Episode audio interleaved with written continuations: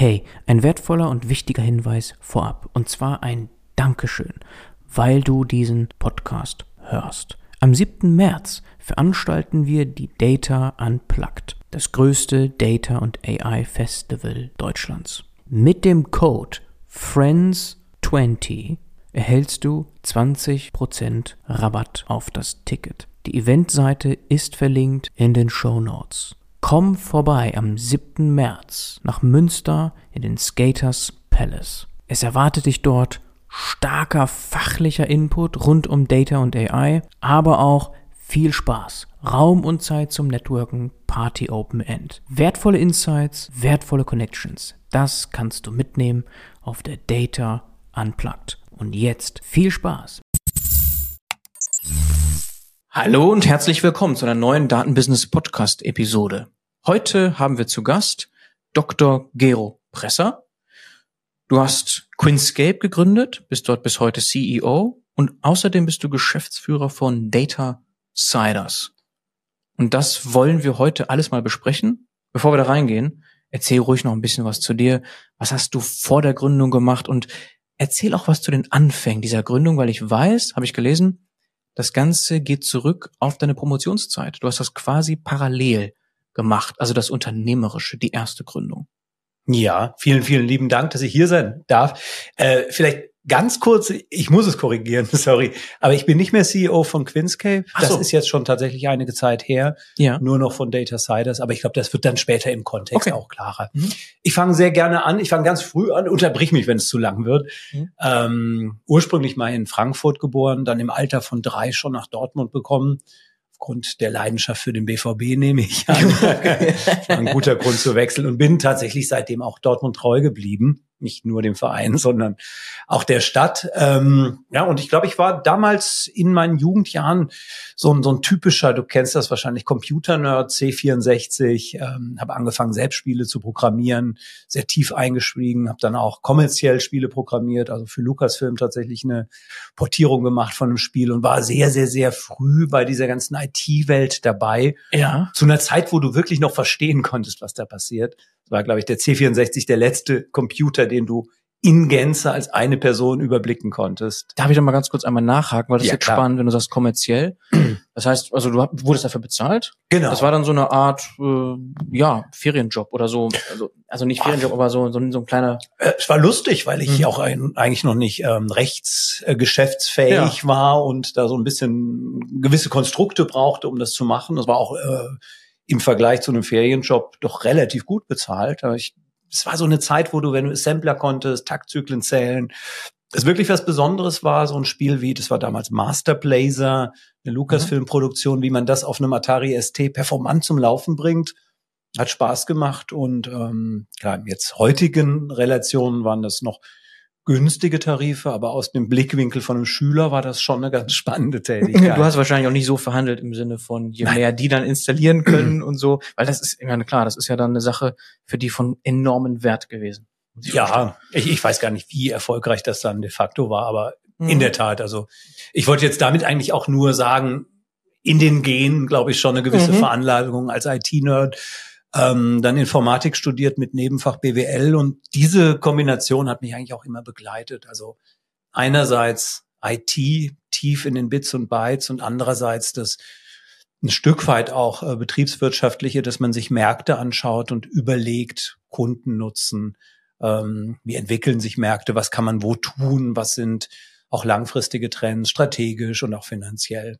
Ja, ja, und ähm, eigentlich wollte ich mal ähm, Professor für, für, für, für Informatik werden, war mein Riesenziel über viele, viele Jahre hinweg. Mhm. Ähm, demzufolge war es auch logisch, nach dem Studium zu promovieren. Ja. Aber ich habe dann während der Promotions geschafft, rückblickend muss ich für mich persönlich sagen, zum Glück, den Brückenschlag zurück in die Technik zu kriegen, mhm. in, in, in, in die Praxis, sorry. Ähm, ich habe promoviert über Entscheidungstheorie und das ist so ein ganz spannendes Themenfeld, weil das liegt irgendwo in allem. Es hat mit BWL zu tun, es hat mit Psychologie zu tun, es hat aber auch sehr viel mit Informatik zu tun, nämlich dann, wenn man sich überlegt, wie intelligente Agenten Entscheidungen treffen, äh, dann ist man sehr schnell in dem Themenbereich künstliche Intelligenz, was uns heute ja auch sehr, sehr interessiert. Ja. Und Im Grunde aus dieser Promotion heraus äh, habe ich gute Freunde kennengelernt und mit denen zusammen dann die Firma Quinscape gegründet. Und vor ungefähr fünf Jahren ist aus der Firma Quinscape dann die Data Siders hervorgegangen, damals noch unter dem Namen Quinscape Group, mhm. aber einfach mit der Idee, die führende IT-Dienstleistergruppe für Data und Analytics aufzubauen. Okay, darüber unterhalten wir uns gleich nochmal. Ja, sehr gerne. Jetzt nur noch zum Verständnis. Also du hast gesagt, Professor war lange dein Wunsch. Woher kam das? Äh, kommst du aus einem sehr akademisch geprägten Haushalt oder äh, ja. wo, wo kam so das nochmal zum Verständnis? Das ist eine gute Frage tatsächlich. ich habe sie mir so auch noch gar nicht ähm, gestellt. Also mein Vater war tatsächlich eine streckenweise akademisch geprägt, war auch mal zwei Jahre am CERN in, in Genf, ist aber selbst auch hinterher in der Wirtschaft gelandet, allerdings in einem ganz anderen Teil. War Physiker dann offenbar. Er war Physiker, ganz ja, ja, genau. Mhm. Oder ist Physiker. Mhm. Ähm, kann schon sein, dass das mich mit geprägt hat, in diese Richtung zu denken. Mhm. Ich hatte aber auch echt eine, ich will mal sagen, romantisierte Vorstellung von äh, der Tätigkeit als Professor, politikfrei, mhm. forschen, ergebnisorientiert, anderen was gönnen. Und ja. ähm, die Praxis hat sich dann doch leicht anders dargestellt. Mhm. Ähm, gleichzeitig äh, war also die Zeit, als wir, wir gegründet haben, war diese Zeit der Dotcom Euphorie, ähm, als alles aufstrebend war, neuer Markt etc. Ja. Und wir haben einfach gesehen, was möglich ist. Und das war war sicherlich motivierend dazu, eine Firma zu gründen, auch in diesem Umfeld. Ja. Obwohl wir ziemlich pünktlich gegründet haben zu der Dotcom-Krise. also 2000, äh, 2001 haben wir gegründet. Ja. Mhm, ja. Und da sind gerade die Märkte zusammengebrochen. Wir hatten ein, zwei Jahre vorher noch gesehen, wo hier wurde eine neue Squash-Halle gebaut, da wurden die neuen großen BMW-Dienstwagen angeliefert und wir hatten dann vielleicht auch das Glück, direkt in diese Krise zu gründen. Wir haben nicht diesen Ballast, nicht diese Kosteninfrastruktur aufgebaut, sondern naja, haben von Anfang an versucht, Probleme zu lösen, für die Kunden bereit sind, Geld auszugeben. Das war eine etwas mehr bodenständige, also ja. weniger Exponentialkurven äh, zeichnende Vorgehensweise, mehr Dienstleisterorientierte, wo wir uns dann direkt auch tatsächlich als Dienstleister positioniert haben und das auch seitdem geblieben sind. Ja. Gut, du hast ja gesagt, Wirtschaft oder Wirtschaftsthemen, die trieben dich ja schon früh auch an, parallel zu der Technik und dem Fachlichen. Jetzt bei der Promotion sowas nebenher zu machen, ist ja trotzdem eine, ja, ist ein Akt, ne? Also, ich meine, klar, Du hattest Bekanntschaften, Freunde und mit denen, wie viel waren das insgesamt? Wie viel wart ihr am Anfang? Wir sind sogar zu fünft gewesen. Zu fünft Daher sogar. kam auch der Name wow. Queenscape, aber eins war so. der mhm. Professor, der das sehr unterstützt hat und einer der Kollegen hat uns relativ früh verlassen. Ja. Das sind im Prinzip drei, die den gesamten Weg gegangen sind und auch weiterhin noch ähm, an Bord sind. Ja, und zum Nukleus noch, weil da draußen sind noch ganz viele, gerade am Anfang in Unternehmensgründung auch, die hier zuhören, wie ist euch das gelungen? Also ich meine, ihr werdet schnell einen Kunden gehabt haben, das hast du ja gerade so ein bisschen angedeutet, ja. trotz Krise. Wie ist das so ins Rollen gekommen? Ich nehme mal an, ihr werdet auch nicht so viel Zeit da reinstecken. Ja, äh, schon. Also damals also, haben wir dann doch unsere ähm, Forschungstätigkeiten stark nach unten priorisiert. Das ist ja das Schöne, wenn man promoviert. Man hat eine gewisse äh, Verpflichtung, Lehre zu leisten. Mhm. Aber ansonsten bleibt auch Zeit für die eigene Dissertation oder die eigene äh, Forschung, Publikation etc. Ja. Und die Zeit kann man ja ein Stück weit atmen. Die kann man hochfahren, die kann man runterfahren. Ja. Auf den Preis potenziell, dass man dann etwas länger braucht. Aber ähm, wir haben dann tatsächlich unsere äh, das Ziel zu promovieren zurückgestellt und mehr in das Business investiert und haben auch naja, damals muss man sich einfach vorstellen, es gab ja noch nicht so viele, die wirklich in der Lage waren, professionell Software zu entwickeln. Java war relativ neu. Das hat eigentlich schon ausgereicht, um Kunden zu finden, mhm. die die Potenziale gesehen haben, was man mit moderner IT, Web war relativ neu, was man an Prozessen verbessern kann. Mhm. Was ein bisschen schade ist, muss ich ehrlich sagen, wir hatten auf unserer ersten Website so Sachen wie künstliche neuronale Netze, evolutionäre Algorithmen, genetische Programmierung, Fuzzy-Logik. Wir kamen aus einem Lehrstuhl, wo wir sowas gemacht haben und haben die Riesenpotenziale gesehen. Das hat aber in der Praxis niemanden interessiert. Ja. Man muss einfach sagen, damals waren die Daten nicht da. Die ähm, Rechenpower war nicht da. Es gab keine Cloud. Die Algorithmen eigentlich schon. Das mhm. heißt also, die prinzipielle Idee, was man machen kann, das gab es auch damals schon. Nur war der Markt nicht reif genug. Und das ist, glaube ich, auch der Grund, warum wir mh, mm, ja über zehn Jahre einen Schwenker über klassische Softwareentwicklung gemacht haben als Dienstleister, bevor wir dann wirklich zu dem Thema Daten und Analytics, und da würde ich jetzt mal AI auch subsumieren, äh, zurückgekommen sind. Ja, aber nochmal zum Start jetzt. Also ihr wart drei Doktoranden, Mhm. dann die dann bis heute dann oder noch viele Jahre das fortgesetzt haben. Alle, du auch abgeschlossen die Promotion trotzdem noch, auch wenn es dann Ja, wobei ähm, äh, zeitversetzt. Zeitversetzt Ich- natürlich genau. Ich, also, ich hatte das Glück, dass ich tatsächlich schon relativ weit war und es hat dann gerade noch so geklappt. ja, Ja, also ich habe sicherlich jetzt dann nicht mehr den Fokus auf viele Publikationen gelegt etc. Aber fertig. enough. Ne? Irgendein. Tod muss man sterben. Ja, und, und woher kamen dann die ersten Kunden? Waren das dann äh, Connections so von der Uni schon, vom, vom wirklich von Hm. dem, von dem, von der Forschung her oder wo, wo kamen die her? Ja, also die ersten Kunden waren tatsächlich aus unserem engeren Umfeld, was teils aus dem Uni-Kreis kam, teils auch aus ähm, privaten Umfeld, wo wir den einen oder anderen kannten oder jemanden kannten, der jemanden kannte. Mhm. Und ähm, das hat sich dann erst professionalisiert, als wir ein, zwei Jahre später zum ersten Mal festgestellt haben, dass man ja auch Partner werden kann für Technologien Mhm. oder führend sein kann für gewisse Technologien. Mhm. Und dass das hilft, Kunden am Markt dann auch direkt zu finden. Ja. Also tatsächlich, wir sind gestartet mit Kunden aus dem näheren Dunstkreis und haben dann erst später skaliert. Äh, war nicht unsere erste Tätigkeit. Mhm. Und wenn du sagst Partner, wie meinst du das genau? Also, dass das alle verstehen? dass man ähm, Partner kann? Softwarehersteller. So, okay. Wir sind zum Beispiel auf einen Softwarehersteller von einer, heute wird man sagen, Low-Code-Plattform gestoßen. Mhm. Und es gibt dann Kunden, die interessieren sich für diese Low-Code-Plattform, wollen auch ein konkretes Problem lösen, Mhm. aber brauchen dann ja nicht nur das Produkt, sondern brauchen eine schlüsselfertige Lösung, Mhm. die das Problem löst. Und ähm, wenn man sich dann entsprechend positioniert als Dienstleister, Ja. der genau diesen weiteren Weg geht, dann ähm, findet man darüber auch entsprechend Kunden. Okay. Ja, mit Dortmund verbinde ich auch viel, weil wir hier im Podcast auch immer wieder Gäste tatsächlich hatten aus Dortmund. Mir fällt zum Beispiel Rapid Miner ein. Ja. Starke Connection auch in die Wissenschaft rein, vom Ursprung her. Da war einer der Gründer auch schon vor langer Zeit hier im Podcast. Also interessant im Grunde Dortmund. Ja. Verbindet man mit dem BVB vielleicht, aber ne, das auch also jetzt mit euch. Ne? Absolut. Also stark auch im Bereich Tech, Data, Data Science. Ne? Ähm, auch Rapid Miner sind also durchaus auch äh, Kollegen, mit denen wir sogar im Sonderforschungsbereich zusammengearbeitet haben, die wir da gut kennengelernt haben. Die Katharina Morik ist eine, Mhm. eine wichtige Person, glaube ich, für das allgemein das Thema maschinelles Lernen gewesen, Professorin in Dortmund, die vieles vorangetrieben hat, auch diesen Sonderforschungsbereich. Also es kommt nicht von ungefähr, dass da auch eine Menge entstanden ist im Ja. Dortmunder Dunstkreis. Die ist noch aktiv bis heute, ne? Aktiv würde ich schon sagen, aber Ja. sie ist ähm, emeritiert. Emeritiert, ja. Mhm. Okay, und jetzt hast du eben gesagt, zehn Jahre habt ihr euch fokussiert auf Softwareentwicklung, weil das der Markt nun mal so gegeben hat, Ja. euch gegeben hat, bis ihr dann Richtung Analytics und du meintest ja eben subsumiert auch KI, was heute Hype ist.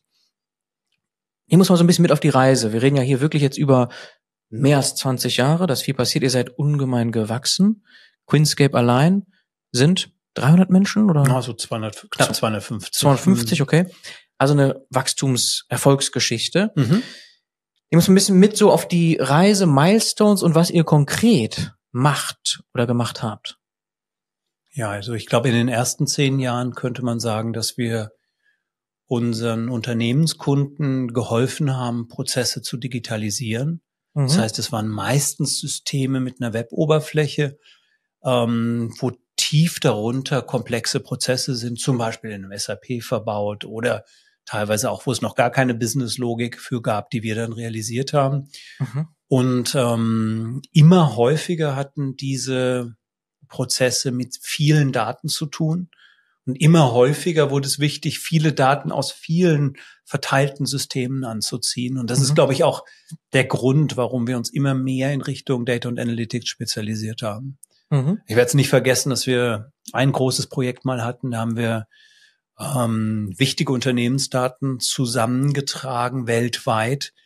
Und ähm, es war einfach wirklich, wie sagt man so schön, mind-blowing zu sehen, wie viel unterschiedliche Ländersysteme es gab, wie viel nicht harmonisierte Stammdaten, wie Mhm. kompliziert es eigentlich war, eine scheinbar einfache Frage zu beantworten. und wie riesengroß die Datenthemen im Hintergrund waren. Ja. Ähm, das war also für mich persönlich damals wirklich eine neue Erkenntnis. Ich kannte das, mhm. das Konzept von einem Data Warehouse, aber ich dachte eben, das gäbe es auch.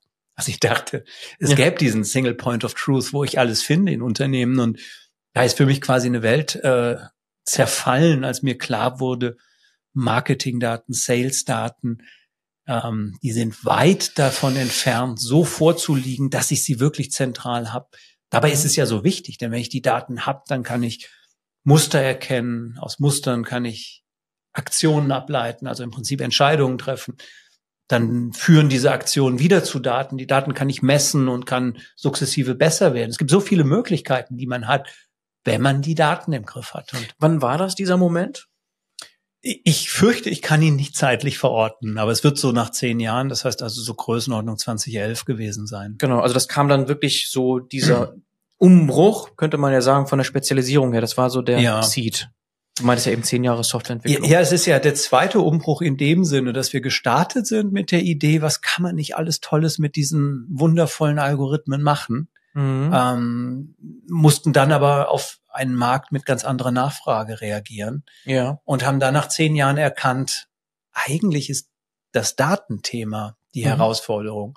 Und natürlich auch mit der Perspektive, wenn man dieses Datenthema denn dann irgendwann im Griff hat, mhm. dann wird es auch spannend, wieder diese Algorithmen rauszukramen Ach, okay, und in die ja. Analytics-Richtung zu gehen. Und ich meine jetzt eher auch Advanced Analytics oder von mir aus Data Science oder lass es sogar AI sein. Damals war AI eigentlich noch ein äh, gar nicht so, es waren nicht sofort Roboter, die die Weltherrschaft übernehmen, sondern das breite äh, Feld, wo zum Beispiel ganz klassisch maschinelle Lernalgorithmen untergebracht waren und nüchtern gelehrt wurden. Mhm. Und auch heute ist es, glaube ich, viel Potenzial, diese Verfahren einzusetzen. Ja, also muss nicht mal fancy sein und vor allem nicht ja. mit diesen ganzen Buzzwords geschmückt werden. Also es passt perfekt hier in den Podcast rein. Wir heißen ja nicht umsonst Datenbusiness. Ja. Weil unser Mantra von Anfang an hier, Daten, Daten, Daten. Und der Rest kommt dann. Das kann man sich halt dann überlegen, ne? Ja. was man damit macht. Okay. So, und dann natürlich Geschäft skaliert, heißt neue Kunden gewonnen, neue Unternehmen, Partner gewonnen, entsprechend Mitarbeiter, Mitarbeiterinnen eingestellt. Mhm. Und peu à peu größer, neue Standorte sind auch hinzugekommen? Ja, oder? wir haben einen Standort in Hannover tatsächlich gegründet, ja. aber ähm, vielleicht kann ich da auch ansetzen und ja. die Geschichte weitererzählen. Ja. Also wir haben da festgestellt, wie schwierig das ist. Und zwar, ähm, ich glaube, da sind drei Sachen zusammengekommen. Das erste ist, wir haben die Perspektive und das Potenzial von dem Datenthema, ich würde mal sagen, begriffen. Also tatsächlich, dass das ein riesen, die Welt veränderndes Thema ist dann, ähm, wenn wir das versucht haben oder als wir das versucht haben, in eigenes Geschäft umzusetzen, hieß das natürlich, wir müssen regional expandieren, ähm, wir müssen in, in puncto Mitarbeitern expandieren. Und da haben wir festgestellt, gibt es gewisse Limitierungen. Wir sind ein sehr kulturorientiertes Unternehmen. Werte waren uns von Anfang an extrem wichtig. Eigentlich schon bei der Gründung haben wir gesagt, wir wollen immer Menschen um uns haben, mit denen es Spaß macht zu arbeiten, weil wir arbeiten so viel. Das muss professionell sein, keine Frage, aber es muss auch irgendwo Spaß machen. Freude mhm. ist bei uns ein ganz, ganz, ganz wichtiger Wert tief in den Genen. Mhm. So, und das Problem ist, so eine Kultur skaliert nicht ohne weiteres mit beliebig vielen neuen Mitarbeitern. Also wir haben uns für uns festgestellt, vielleicht 20 Prozent können wir wachsen in neuen Mitarbeitern. Mhm. Dann hat man ja noch ein bisschen paar, die man verliert. ist nicht viel, aber die muss man auch noch ersetzen. Das heißt, mit 20 Prozent Wachstum hat man schon, kommt ein Viertel mindestens an neuen Gesichtern dazu und da kriegt man es noch hin, die Kultur zu erhalten, mehr nicht. Okay. Und das dann noch regional zu skalieren. Wollte ich gerade sagen, ne? Also dass genau. du nicht das zuerst sagst sogar, weil Dortmund, okay, hat ein Einzugsgebiet. Ja. Da ist einiges dabei, aber trotzdem, es ist jetzt nicht so, dass du einen riesigen Markt an starkem Talent wahrscheinlich hast, wenn du es schnell skalieren möchtest. Äh, ja, das, da würde ich sogar tatsächlich widersprechen. In Dortmund mhm. und überhaupt im Ruhrgebiet ist eine vergleichsweise hohe Dichte an Universitäten, äh, verschiedenen äh, Forschungseinrichtungen. Also da gibt es schon eine Menge Talente. Unterschätzt. Aber also. nichtsdestotrotz, selbst wenn man sie finden würde, ja. würde die Kultur nicht skalieren. Das, also, das, das wäre einfach nicht realistisch, so mhm. viele einzustellen, ohne einen Kern-Asset, das sie haben, einfach die gute Kultur zu verwässern. Mhm. Und wir haben uns daraufhin ähm, ja im Grunde ergebnisoffen. So also eine logische Möglichkeit wäre ja gewesen, einfach nicht schneller wachsen. Mhm. Ähm, Alternativen angeschaut, sind dann aber für uns zum Ergebnis gekommen, wir wollen dieses Potenzial dieses Marktes nutzen und setzen deswegen auf anorganisches Wachstum. Das heißt, wir versuchen Firmen zu finden mit ähnlichen kompatiblen Kulturen wie wir, mhm. mit ähnlichen Schwerpunkten und gemeinsam den Markt erschließen. Das löst auch das Standortproblem. Es löst nebenbei auch Spezialisierungsthemen. Wir sind zwar, du sagst zu Recht gesagt, jetzt schon fast 250 Mitarbeiter in der Quinscape. Nichtsdestotrotz kann die vieles nicht abdecken, weil der Markt von Daten ist so groß geworden, dass man mittlerweile wirklich sehr groß sein muss, um flächendeckend alle Themen zu besetzen. Okay. Und ähm, das ist schon eine Sache. Äh, anorganisches Wachstum spricht sich leicht aus, ja. heißt aber ähm, Firmen finden und in irgendeiner Form Mehrheit zu akquirieren. Das ist was, wo wir höchsten Respekt vor hatten. Deswegen mhm. haben wir uns da mit einem Private Equity Investor zusammengetan, ja. den wir auch sehr wohl überlegt ausgewählt haben.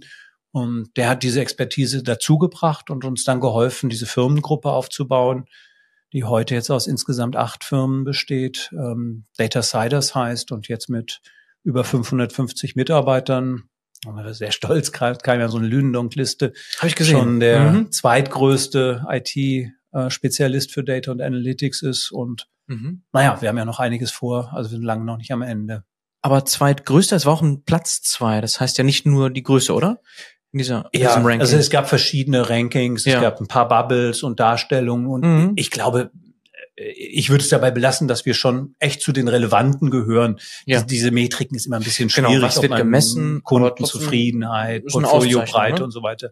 Trotzdem. Absolut, absolut. Ja, ja und ähm, ähm, es ist auch irgendwo eine, also wir sehen das als echte Bestätigung unserer Strategie. Mhm. Wir glauben wirklich, dass viele, viele IT-Dienstleistungsmärkte noch vergleichsweise unreif sind. Und je frischer die Themen, desto unreifer sind sie. Und das heißt ja üblicherweise eine ganz fragmentierte Landschaft. Mhm. Da gibt's von BARC ganz nette Studien zu. Es gibt, glaube ich, 400 IT-Dienstleister im deutschsprachigen Raum, die irgendwie Data und Analytics machen. Ja. 170, die das sogar als Schwerpunktthema nennen. Mhm. Und ähm, wir glauben, dass sich im Laufe der Zeit da gewisse Konzentration abspielen wird im Markt.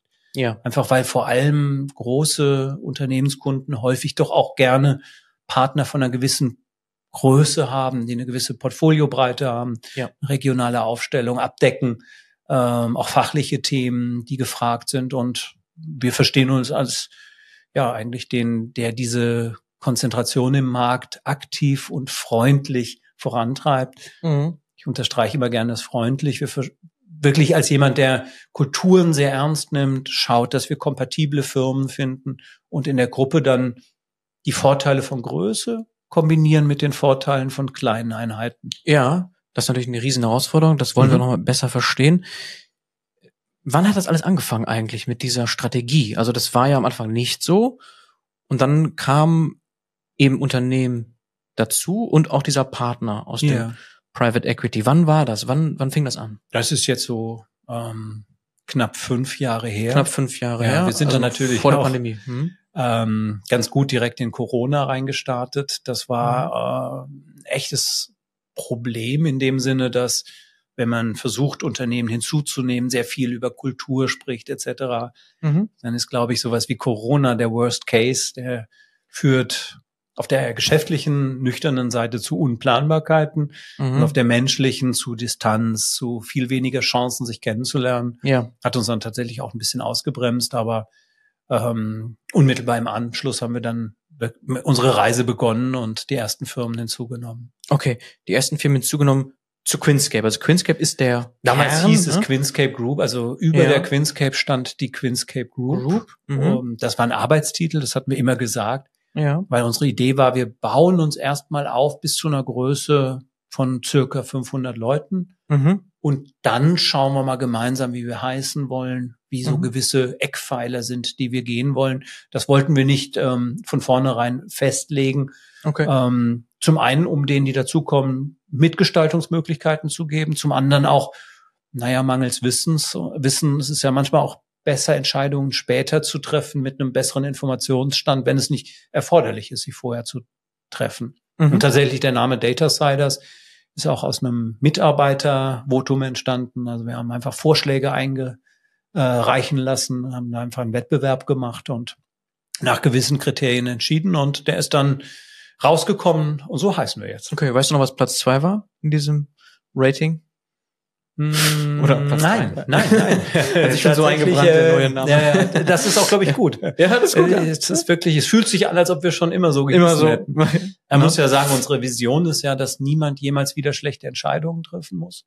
Also Mhm. dass einfach in der Welt, egal ob von Menschen oder von Maschinen, gute Entscheidungen getroffen werden, weil sie einfach datenbasierend sind. Mhm. Und ähm, deswegen ist Entscheidung bei uns ein großes Thema und Daten sowieso. Und Data Siders kombiniert das aus unserer Sicht wirklich ganz hervorragend, diese beiden Ah, ja, stimmt. Themen. Also Schöner, äh, steckt so ein bisschen Wortwitz drin. Auch, Ja. ne? ja. Okay. ja, wir haben jetzt auch gerade Mhm. Cider produziert, Cider. Hab ich Tatsächlich, ja, viele stoßen über gesehen. den Namen und sagen Cider. Ja. Aber, Bietet sich ähm, auch an. Ja, Ja. absolut. Ja. Und die ersten Unternehmen, die ihr dann gefunden habt, wie, also wie muss man sich so einen Prozess vorstellen? Also es ist wie so ein ja, Scouting, ne? Also man, Ja. man kennt den Markt einigermaßen, ihr wart ja auch lange genug schon drin, das heißt, viele kanntet ihr irgendwie, aber dann ist es ja ein formaler Prozess mit einem Partner von Anfang an, mit diesem Private Equity. Ach so, ja, ähm, tatsächlich der Private Equity Partner hat uns, man kann sagen, bei ein Bild beigebracht. Und wir haben das dann internalisiert in dem Sinne, dass wir ein eigenes Team aufgebaut haben und das jetzt schon seit etlichen Jahren selbst machen. Aber wir haben es gelernt von denen. Ja. Und ähm, ja, man kann sich das vorstellen eigentlich wie ein Vertriebstrichter. Ähm, Mhm. Also ich denke, ein Vertriebstrichter kennt jeder. Man spricht viele an oder wird angesprochen über Marketing, hat Mhm. Chancen, aber nicht jede Chance materialisiert sich und wird Geschäft raus. Und typischerweise hat man so gewisse Stufen, dass man sagt, also die ist schon sehr realistisch, die Chance, die ist kurz vor Abschluss etc. Mhm. Und genauso ist ein Vertriebstrichter eigentlich auch aufgebaut äh, für die Akquise von Firmen, dass Mhm. man einfach erstmal in sehr vielen Gesprächen ist, manche sich verdichten und dann geht es immer weiter, bis man Mhm. tatsächlich nahe des Abschlusses steht. Ja. Data Analytics hatte ich gesehen, ist jetzt noch relativ frisch, ne? Ja, die Dazu sind sehr gekommen. frisch dazu gekommen. Okay, und ist dann richtig. sind die anderen Unternehmen, die kennt man mal mehr, mal weniger, weil die Absolut. verschieden groß sind, ne? Ganz genau. Was wäre denn so nach der Queenscape dann der wichtigste Partner oder ja, wichtigste könnte ich natürlich nicht sagen, denn Oder der ähm, diese, aber ähm, größte. Es ist vielleicht sogar eine. Ich würde mal ein Beispiel nehmen, was was eher so ungewöhnlich ist. Das zeigt auch so ein bisschen darüber, wie wir den Markt verstehen. Das ist die SP, Mhm. so 150 Mitarbeiter, also durchaus auch keine kleine Firma. Mhm. Ganz interessant ist, dass die im Data und Analytics Bereich viele nicht kennen. Mhm. Und das liegt daran, dass die komplett für das Thema Product Lifecycle Management stehen. Okay. Und jetzt könnte man sagen, ja, PLM und was hat das mit Data und Analytics zu tun? Hm, Ich habe ja gesagt, ich würde an dem Beispiel gerne unsere Interpretation dieses Themas erläutern. Mhm. Also wir sehen natürlich diesen, dieses eher horizontale Thema, wo es geht, Daten zusammenzubringen, zu organisieren, sei es jetzt zentral Data Warehouse, Data Lake, sei es dezentral Data Mesh, Data Fabric, das ganze Thema ja. und auch daraus Erkenntnisse zu gewinnen. Wir sehen aber, dass Daten und Analyse als Thema so groß geworden ist, dass es wirklich auch alle Fachbereiche durchdringt und Fachbereich auch echt unterschiedlich ist. Wenn ich in der Supply Chain was mache mit Daten und Analytics, ist das durchaus anders, als wenn ich es im Product Lifecycle Management mache. Und das ist nochmal anders, als wenn ich es in einem dritten Kontext, zum Beispiel im Umfeld von riesigen Projekten mache, wo ich Waste erkennen will. Mhm. Und man braucht das Fachwissen. Mhm. Das ist echt wichtig. Und häufig verstecken sich in den Fachabteilungen echte Data und Analytics Themen und Probleme, werden aber nicht als das bezeichnet. Mhm. Weil die kommen eher von der Fachlichkeit. Ich will zum Beispiel eine resilientere Lieferkette haben. Oder ich will äh, Produkte haben, die nachhaltig sind und den CO2-Footprint minimieren. Dahinter können Data und Analytics Projekte stehen, aber sie sind verkleidet in fachlichen Themen. Ja. Und wir versuchen, diese Fachlichkeit immer mehr auszuprägen. Mhm. Wir begleiten also unsere Kunden typischerweise Ende zu Ende von einem fachlichen Problem über die Lösung bis hinterher zum Betrieb. Und diese Lösungen sind schwerpunktmäßig Data und Analytics. Mhm. Aber das sehen nur im Grunde wir als Techniker, die aus, also die unter die Motorhaube gucken. Ja. Derjenige, der das fertige Endprodukt sieht, sieht eher ein gelöstes Problem. Ja. Das ist ja auch eigentlich, wo der Wert ist, wenn man es mal so formulieren mag. Ähm, das, die, die technische Infrastruktur ist ja noch nicht der Wert, sondern eher der Enabler, diesen Wert zu erbringen. Mhm. Um jetzt die Klammer zu schließen, in Medias P ist jemand, der das ganz ausgezeichnet im Bereich Product Lifecycle Management macht. Mhm. Tatsächlich sogar noch spezialisiert auf diskrete Fertigung, also zum Beispiel alle großen Automotives. Mhm. Baut ihr das dann so auch strategisch auf, wenn du sagst, die Bedeutung der Domäne oder des Fachs ist so entscheidend, dann müsstet ihr ja das so zusammenbauen, dass ihr im Grunde irgendwann alle befriedigen könnt. Unabhängig von Fach. Es ist eine gute Frage, ob wir da schnell genug sind. Weil, mhm. Also da sind auch die Analysten, nehme ich an, verschiedener Meinung.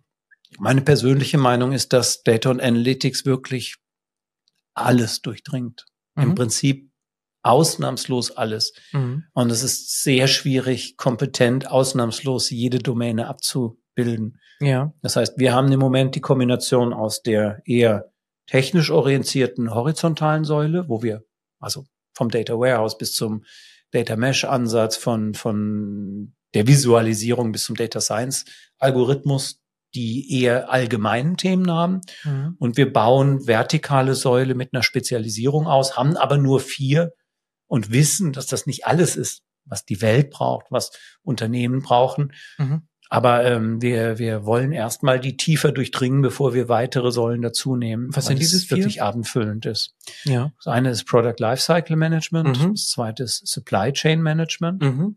Das dritte, mag überraschen, sind, ist Projektmanagement. Okay. Ähm, es geht da um große Projekte, also Größenordnung 10.000 und mehr Meilensteine. Mhm. Und mit solchen Größenordnungen werden Projekte und die Organisation solcher Projekte schnell zum Datenthema, wo man wirklich Dinge rausfinden kann, mhm. Dinge verbessern kann. Insofern dieser Fokus, der dieses Projektmanagement-Thema in die Domäne Data und Analytics hieft.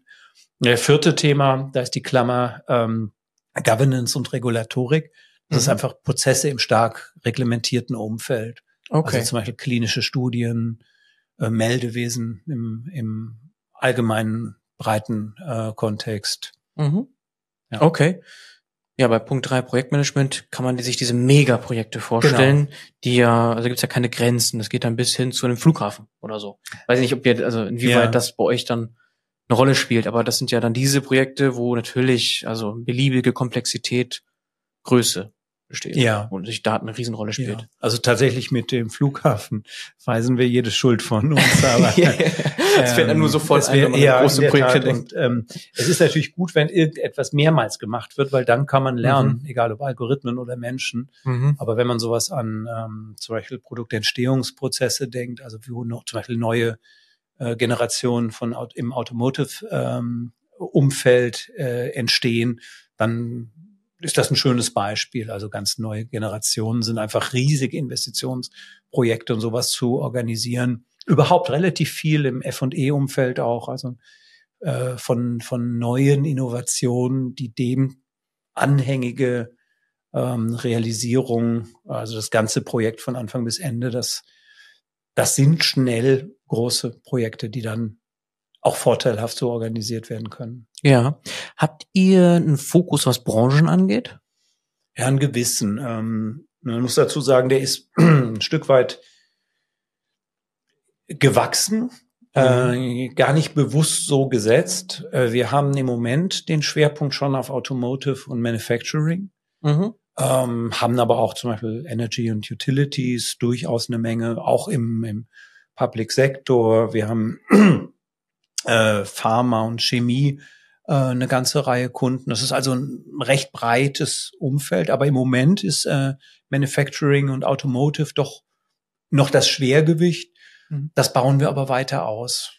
Wir ja. haben auch Retail-Kunden, also es ist nicht so, dass es ausschließlich in dem Bereich läge. Ja. Was wir als Schwerpunkt haben, sind tatsächlich größere Unternehmen oder große Unternehmen. Große Unternehmen. Und also, Automotive, ist das nicht ein Bereich, der besonders Kopfschmerzen, Bauchschmerzen bereitet?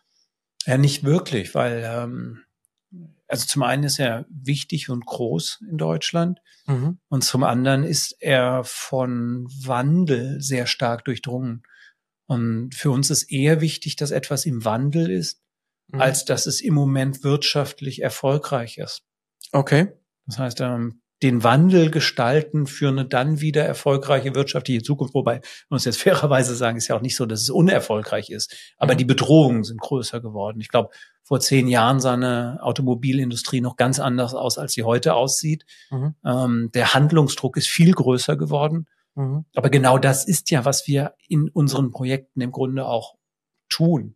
Mhm. Wir, wir, helfen ja, diesen Wandel zu gestalten und die Wettbewerbsvorteile von morgen zu ermöglichen. Mhm. Das ist ja im Prinzip, worauf diese Investitionen abzielen. Da komme ich auch zurück zu Datenbusiness und AI. Ich glaube, man muss die Daten heute im Griff haben, um morgen mit klugen Algorithmen für sich selbst Wettbewerbsvorteile auszuprägen. Mhm.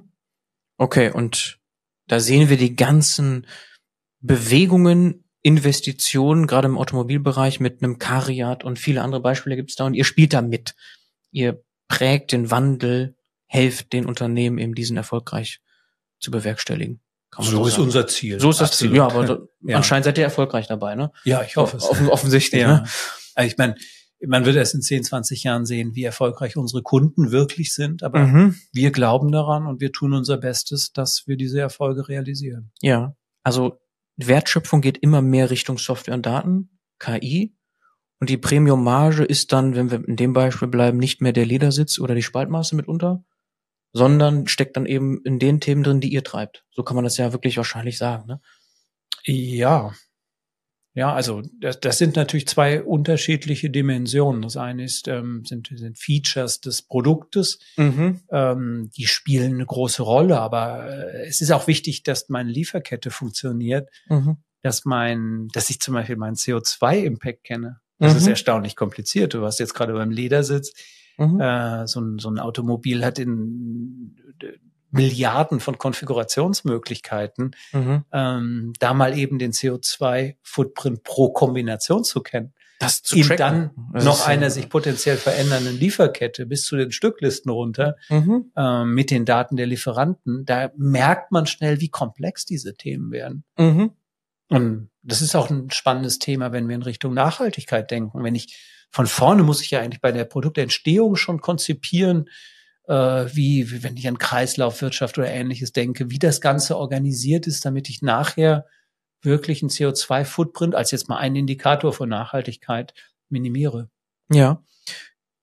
Und da gibt es dann auch schon nicht nur Startups, auch schon etabliertere Unternehmen heute, die mit euch dann zusammenarbeiten, nehme ich an. Also es gibt irgendwelche Softwareprodukte, die mit euch gemeinsam an diesen Lösungen arbeiten. Also ich stelle jetzt einfach mal mir vor, Lieferkette, das ist ja beliebig nach hinten zu verfolgen, zu tracken. Ja. Ihr werdet ja nicht hingehen und eine individualisierte Software bauen, schätze ich mal, sondern je nachdem, was der Kunde braucht und wo er steht, gibt es dann schon Lösungen am Markt, Absolut. mit denen ihr dann zusammengeht. Ja. ja. Also natürlich, ähm, wir versuchen so viel Standard wie möglich einzubringen oder finden das schon beim Kunden vor. Ja. Aber ähm, es fehlt dann doch, das kann eine Konfiguration von Standard sein.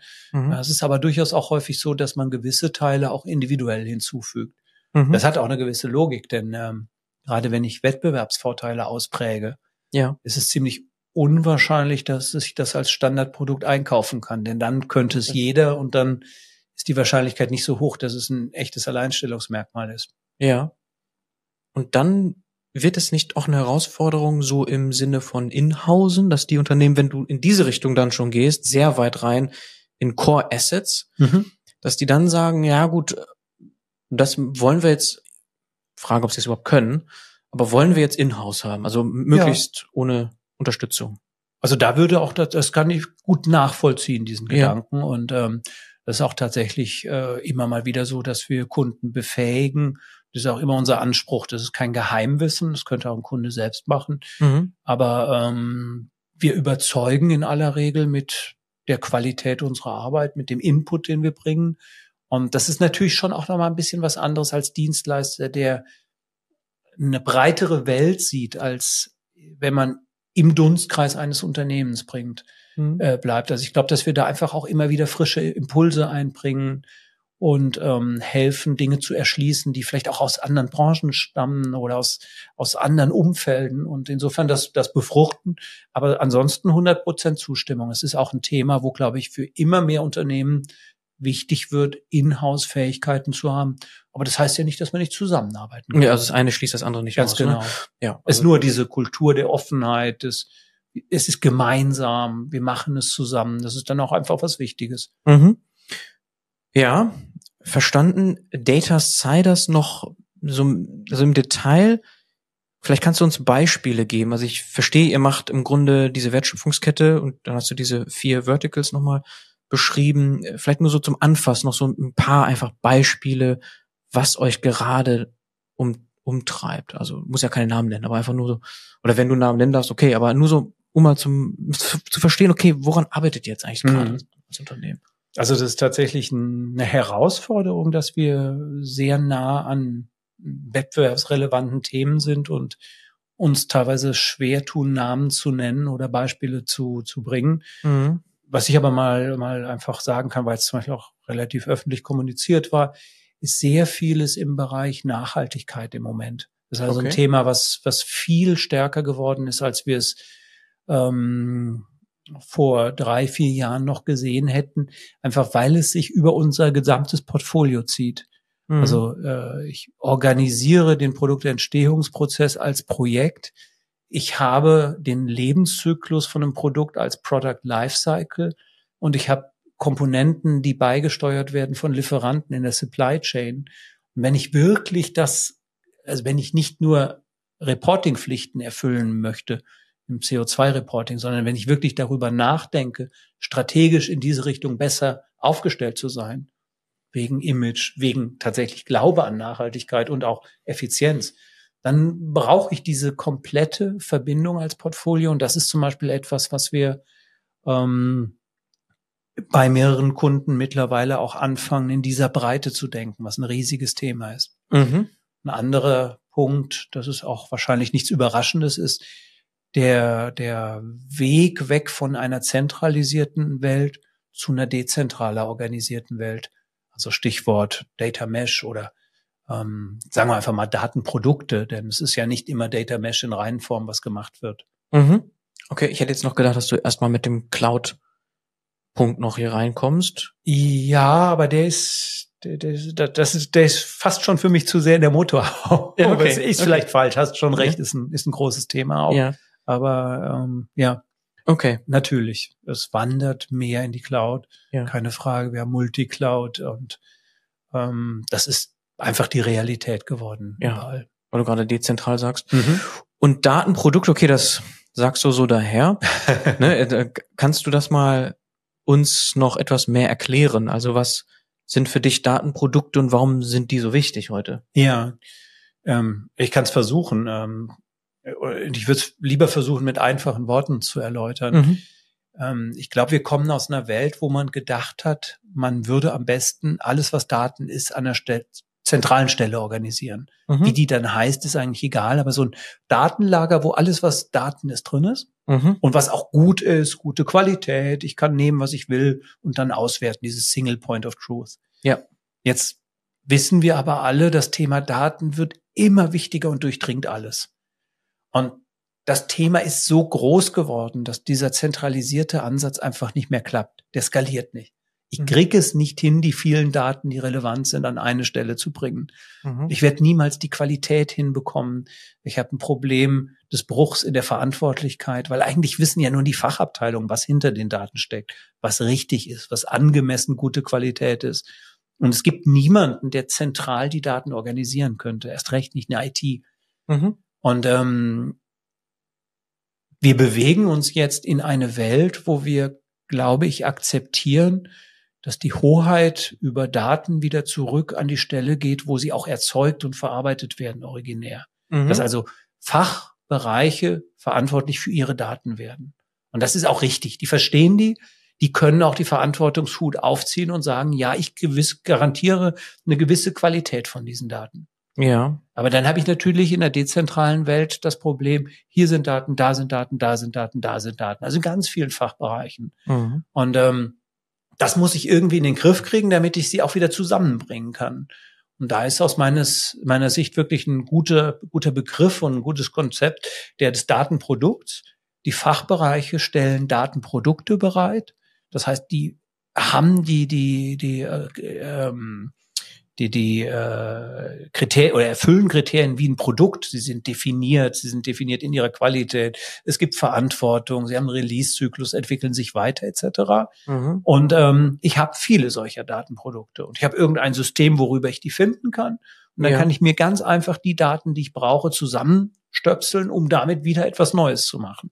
Okay. Aber ich habe nicht mehr diese zentrale Stelle, die alles an Daten verwalten können muss, sondern ich habe es entkoppelt und bin viel agiler als Organisation. Mhm. Und wie das dann am Ende aussieht, das ist eine andere Frage. Das könnte, du sagst ja Kriterien und definiert, es könnte aber auch eine, eine API sein. Natürlich, also absolut. Wie letztlich absolut. die das ist, dann, ist, das ist dann schon eher die Implementierungsseite. Ich glaube, die, die, mhm. ähm, die fundamentale äh, Veränderung ist zu sagen, wir kriegen es nicht mehr zentral hin. Mhm. Und es gibt natürlich auch Mischformen, Hybrid, das ist auch vollkommen okay. Ja. Nur halt nicht mehr alles an einer Stelle. Das funktioniert meines Erachtens nicht. Ja.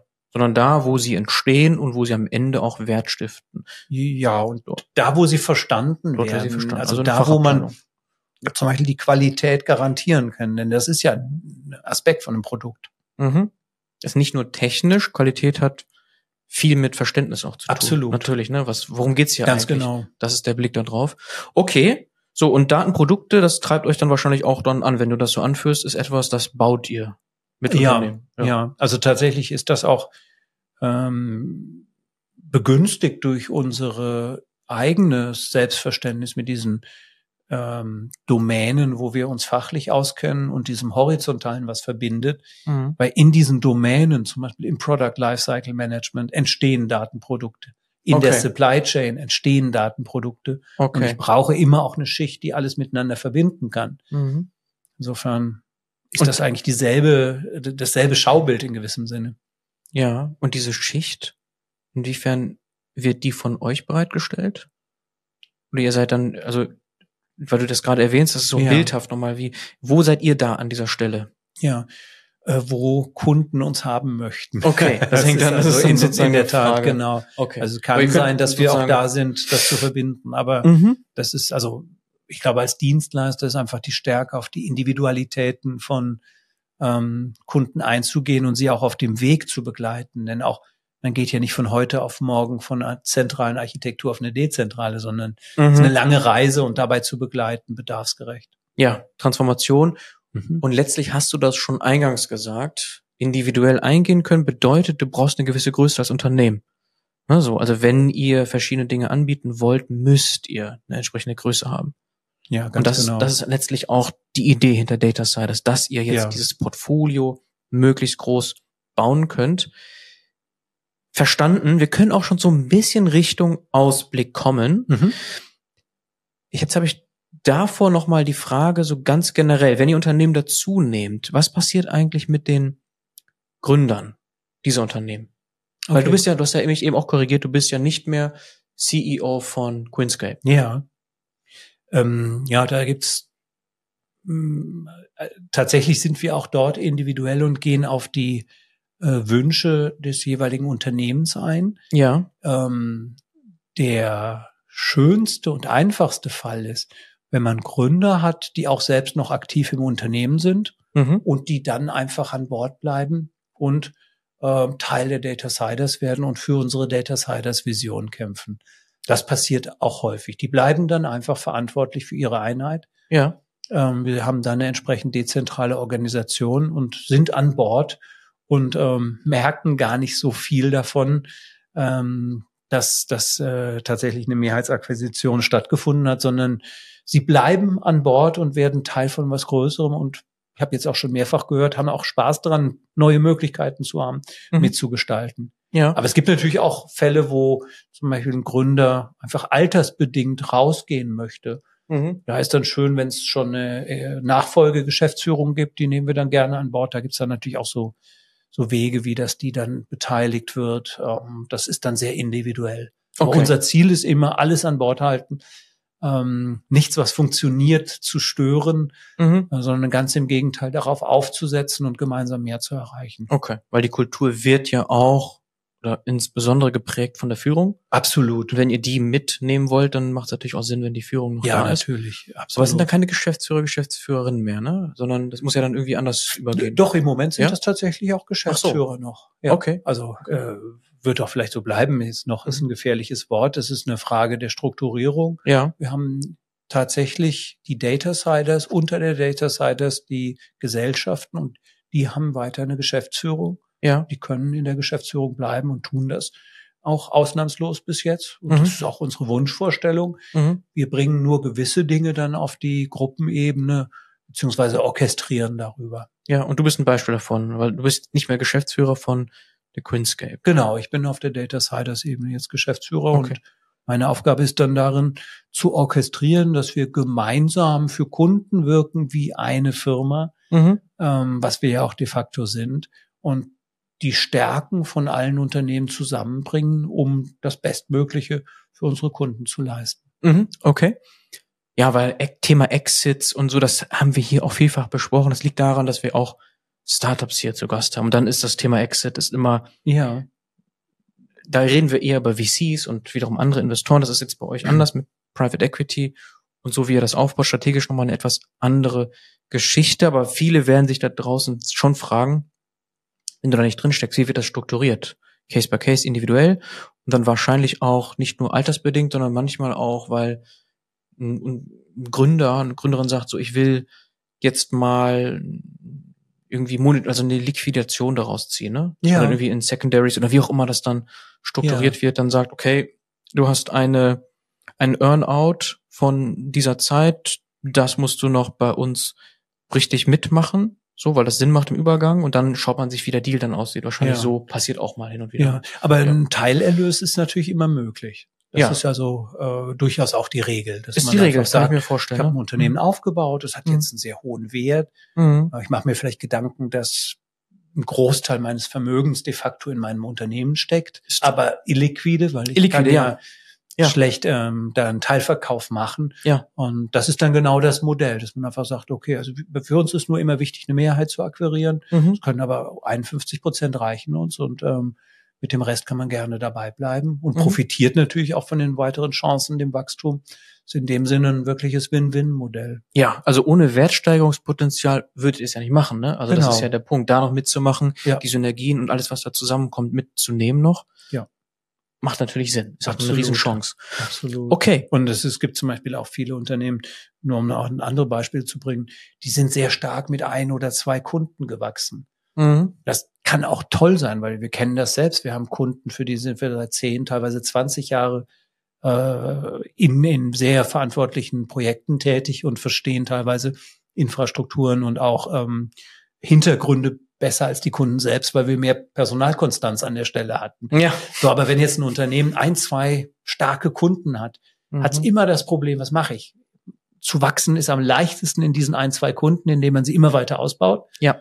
Ähm, vom Risikoprofil ist das Ja. aber nicht unbedingt das, was. Und viele Unternehmen tun sich dann schwer, Zwillinge dieser Kunden zu finden. Das Mhm. ist ein relativ teures Unterfangen Mhm. und es äh, schmälert auch die Rentabilität. Und dann ist zum Beispiel eine Alternative, ähm, sich zu überlegen, zu einer Gruppe wie der unsrigen zu kommen, denn wir als Gruppe tarieren das ja viel, viel, viel besser aus. Mhm. In unserer Gruppe steht kein Unternehmen mehr für nennenswert ähm, anteiligen prozentualen Umsatz, weil wir es einfach durch die Vielzahl der Unternehmen dann austarieren. Ja.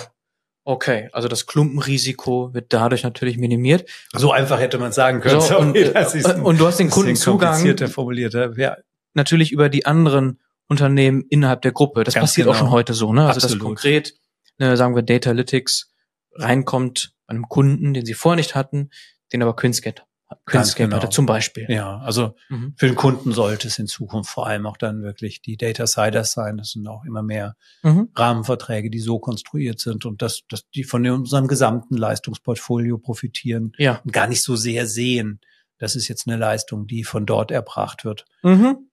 Genau, also es ist, also man sagt so, Face to the Customer oder dann Company to the Customers Data Siders. So, ganz klar. Zunehmend. Zunehmend. Zunehmend. Das ist eine Transition, die gerade stattfindet, ja. Ja, äh, auch in der Außenwahrnehmung ist das sichtbar. Also jetzt mal angefangen mit LinkedIn, da ist der Kanal ja auch erst seit kurzem aktiv, ne? Also man merkt, ihr gebt da jetzt Gas. Also Data Siders ist ja schon eine Weile, die ganze Strategie hast du ja eben beschrieben, ist ja nicht von gestern. Aber dass ihr jetzt mal so richtig klar positioniert, Data Siders, ist neu. Ja. Relativ neu. Ja, ne? Vielleicht absolut. ein Jahr oder sowas, würde ich jetzt mal schätzen. Ja, nicht mal. Der Nicht mal, Name ne? ist nicht mal ein Mhm. halbes Jahr alt. Okay, er also ist recht mal- frisch. ne? Ich nehme das Ja, auf jeden genau. Fall wahr, Ja. als jemand, der nun mal auch viel beobachtet, das ist, gehört ja bei uns dazu, Ja. dass ich Data Siders wirklich jetzt wahrnehme, Ja. dass ihr das pusht auf LinkedIn und anderen Kanälen. Ja, das wird uns auch 2024 jetzt begleiten, dass wir die Mhm. Marke stärker in den Vordergrund rücken. Ja. Absolut. Ist das so das Wichtigste für den Ausblick? Was kommt im nächsten Jahr? Also uns liegt noch am Herzen, dass wir den gesamten deutschsprachigen Raum abdecken möchten. Wir sind im Moment nur in Deutschland, also nicht in Österreich und der Schweiz. Das möchten wir noch ändern. Mhm. Ähm, die Marke Data Siders deutlich stärken. Mhm. Und ähm, tatsächlich, du hast es eben gefragt nach Beispielen, ich würde mich freuen, wenn wir demnächst mal offener über wundervolle Beispiele sprechen können, die wir für Kunden realisiert haben. Da sind echt tolle Sachen dabei. Ja. Das ist aber auch noch Work in Progress einfach und ist natürlich verbunden mit diesem Marketing, dass wir damit einfach etwas mehr nach außen auftreten können. Okay, also Case Studies Okay? von Data ja, Siders oder, eben oder- auch Veranstaltungen, Vorträge etc. Mhm. Weil es ist wirklich, also jedes vierte DAX 40 Unternehmen ist unser Kunde und es werden eher mehr als weniger und auch gar nicht so langsam. Also ich glaube, wir können schon mit Selbstbewusstsein sagen, dass wir sehr dabei helfen, dass wir wettbewerbsfähiger werden, indem wir Data und Analytics und auch AI äh, für, für große Unternehmen nutzbar machen. Und ähm, ich finde das toll, weil das ist meines Erachtens, und da gibt es natürlich auch ganz viele andere, die helfen, aber wichtig für die Wettbewerbsfähigkeit von Deutschland und dem deutschsprachigen Raum. Davon würde ich dann gerne demnächst sprechen. Ja. Okay, und das treibt dich, euch an, auch im nächsten Jahr da Vollgas zu geben, Absolut. die Marke bekannter zu machen, Mhm. aber auch nicht nur die Marke, sondern an sich auch größer. Das heißt, wahrscheinlich kommen noch Unternehmen hinzu, Ja. sind Absolut. wahrscheinlich schon welche in der Pipeline, wie du es eben Ja. beschrieben hast, wie man sich so eine Sales Pipeline ja auch vorstellt. Es gibt einige qualifiziert und dann einige schon in Verhandlung und so weiter. und Ganz so genau. Ja. Mhm. Was schätzt du, wie viele Menschen werden unter Data Siders sein Ende 2025? Grob. Das ist eine spannende Frage. ja, also es wird an die 1000 sein. An die ich 1000? Mhm. Okay. Ach krass, das hätte ich jetzt nicht gedacht. Mhm. Weil das ist ja dann fast Aber das Thema ist oder? so wichtig und abendfüllend, ja. Ja, aber trotzdem, also ich meine, wir haben ja eben von 20 Prozent Wachstum gesprochen ja. und das, ja, das aber ja auch schon schwer genug das ist. anorganische Wachstum. Klar, das ist ja der dazu. Grund, ne? Ja. So, aber dass du jetzt, das ist ja dann fast eine Verdopplung, ne? Ja. Von jetzt an noch. Ach krass, okay. Okay, da müsst ihr dann einige auch größere Player noch dazu nehmen. Ja. Also, je nachdem, wie man das jetzt sieht, ne? Mittel, Mhm. mittelgroß, je nach, aber offensichtlich, okay. Ja, hochspannend. Werden wir natürlich beobachten und Sehr gerne. Ich, hab, ich will aber Ja. noch nicht abschließen. Ich habe noch eine Frage so, weil du hast ganz viel über Entscheidungen gesprochen und das Mhm. ist ja auch bei euch im Slogan drin, ne? Und es beschäftigt mich auch und wir haben natürlich jetzt bei uns so im Netzwerk auch einige, die so diese Trends, also gerade als Startup sich da voll rein, rein, also reingehen, reinspringen. Das ist Decision Science. Und da gab es auch schon so Streitthemen auf LinkedIn zum Beispiel ausgetragen, so von wegen, ach, das ist ja alles nur wieder äh, so alter Wein in neuen Schläuchen, das ist ja doch wieder nur Data Mining oder Data Science oder was auch immer. Aber andere sagen, nee, Moment, das ist schon, so wie damals vielleicht mit Celonis, Mhm. etwas, das aus der Wissenschaft kommt, damals Process Mining und dann in der Industrie so richtig explodiert. Und eben das ist Decision Science angeblich. Auch Gartner hat das ja als nächsten Hype irgendwie erkannt mal. Und jetzt ist bei euch Entscheidungen, das steht ja bei euch im Slogan drin, Ja. richtige Entscheidungen, nie mehr falsche Entscheidungen treffen. Du kannst bestimmt was dazu sagen und dann gehört auch dir das letzte Wort. Einfach noch diesen Blick auf, wie schaust du auf Decision Science, Decision Intelligence Mhm. ist auch, glaube ich, so ein Buzzword dabei. Oder was hört, liest man da auch mal, ist so die Vermischung von Operations Research, wie es in der Uni gelehrt wird, Behavioral Science, Data Science, das kommt irgendwie jetzt so zusammen und subsumiert dann äh, mit eben Data, Ja. Science. Ne? Ja, ich glaube, das ist ein ähm, in der Tat ziemlich abendfüllendes Thema, also dass ich jetzt nur eine Facette rausgreifen kann. Ja, sehr gerne. Was mich immer doch wieder überrascht ist, wo wir heute mit, ich sag mal, Business Intelligence und, so, und entsprechenden Systemen stehen. Ähm, weil eigentlich ist das ja mal entstanden als entscheidungsunterstützende Systeme. Ähm, Decision Support Systems war ja auch tatsächlich mal ein Name, der geprägt war.